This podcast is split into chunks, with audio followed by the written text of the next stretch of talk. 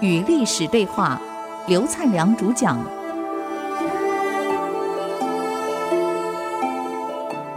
我是刘灿良。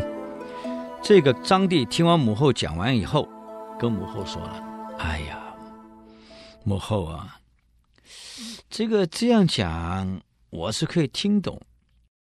太后又如此谦虚，不让我对三个舅父加以恩典，来封封他们。”不过，母后、太后他们身体也不好，呃，家境也不是那么富裕，因为我们一直没有照顾到他们，我就破格进封呃舅父，为什么不可以呢？他们年纪也大了，年事也高了嘛。太后这样说：“不，孩子，你能想到舅父，妈妈很高兴，我很高兴。”可是你再去想一想，当时窦太后要封王皇后的哥哥丞相周亚夫说：“高帝曾经有约，没有军功不得封侯。”这个现在还记在朝廷里面。我们马氏有什么有什么功对于国家？我那些兄弟对国家有什么帮忙？有什么功功心？啊，我们怎么跟阴世人比？我们没有办法跟人家比，我们没有功绩于国家。既然没有，我们就不应该找各种理由来封封外戚。这件事情，我想就到这里，不要再提了，啊，也不要再重复的来跟我谈这个事情了。我意已经决定了。你应该明白，我不会违背先祖的遗愿，我也不会让王莽的事件重蹈。何况我的个性刚强急躁，脾气不好，我又有气喘。希望陛下不要让我不顺心。什么叫孝顺？啊，不要让父母再来烦这个事情，不要让我不顺心。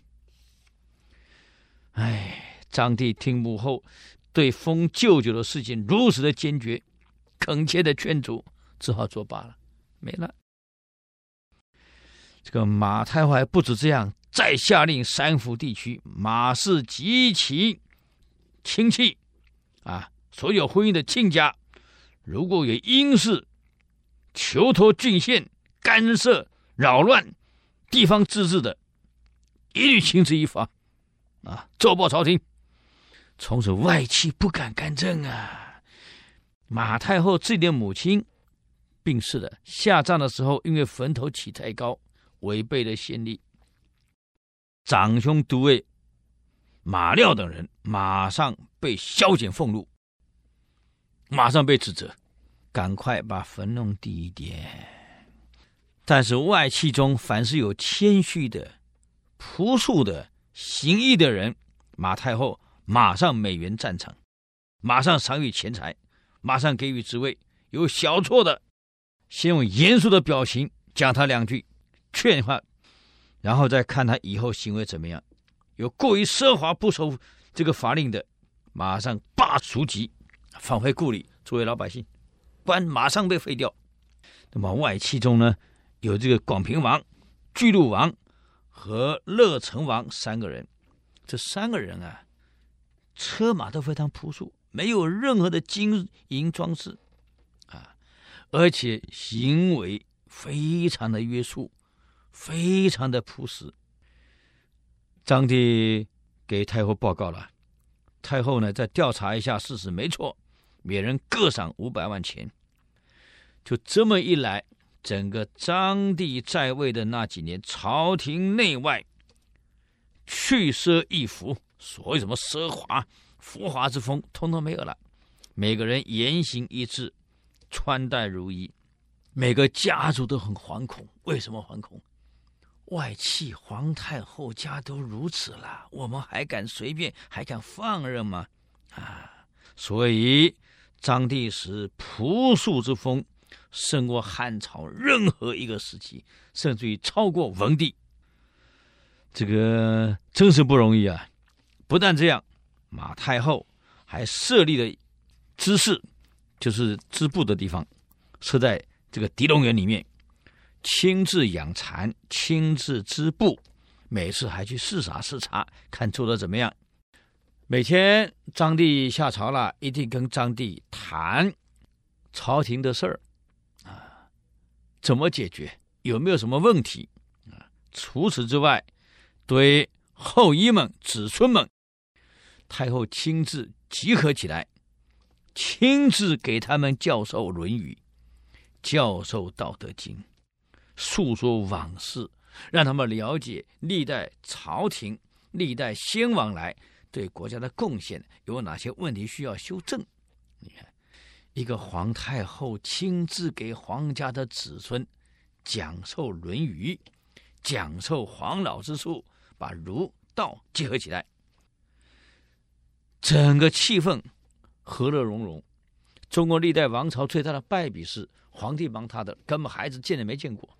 不像这样子，这个马太后永远把子孙聚起来，亲自教孩子。每天下朝回来，放朝一定要跟太后报告朝中事情，母子一起探讨怎么解决问题。所以历史评价呀，像马皇后这样历史上少见的贤后啊，不让外戚干政，真是不容易呀。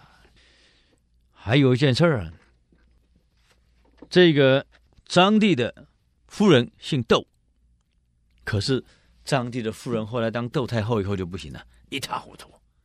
在张帝在的时候，包括太后的外戚，自己皇后的外戚。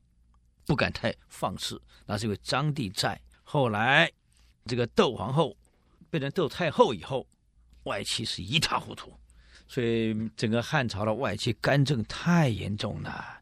张帝在，为什么还不敢放肆？我们举个例子，他的皇后窦皇后的哥哥叫窦宪，是一个非常贪婪的人，什么都敢做，而且很霸道，连对。公主的原田，他都想要，就逼公主让给他。啊，是因为有一次，皇上到了这个公主的田园来，以为还是公主的，一进来怎么变成窦宪的了？啊，可窦宪不敢讲，也让他奴仆一直暗示奴仆不能讲。可张帝是很精明的，一定知道有问题的。一查，原来是这个事情。针对这个事，张帝生气了。你身为外戚啊，你连公主的这个田园你都敢抢夺，何况是老百姓的，肯定抢了不少，太过分了。这件事儿啊，本来张帝要严办的呀，他骂这个窦宪呢，你简直是个腐烂的老鼠一样啊！虽然是他舅子，他照骂。这件事，窦宪后来把。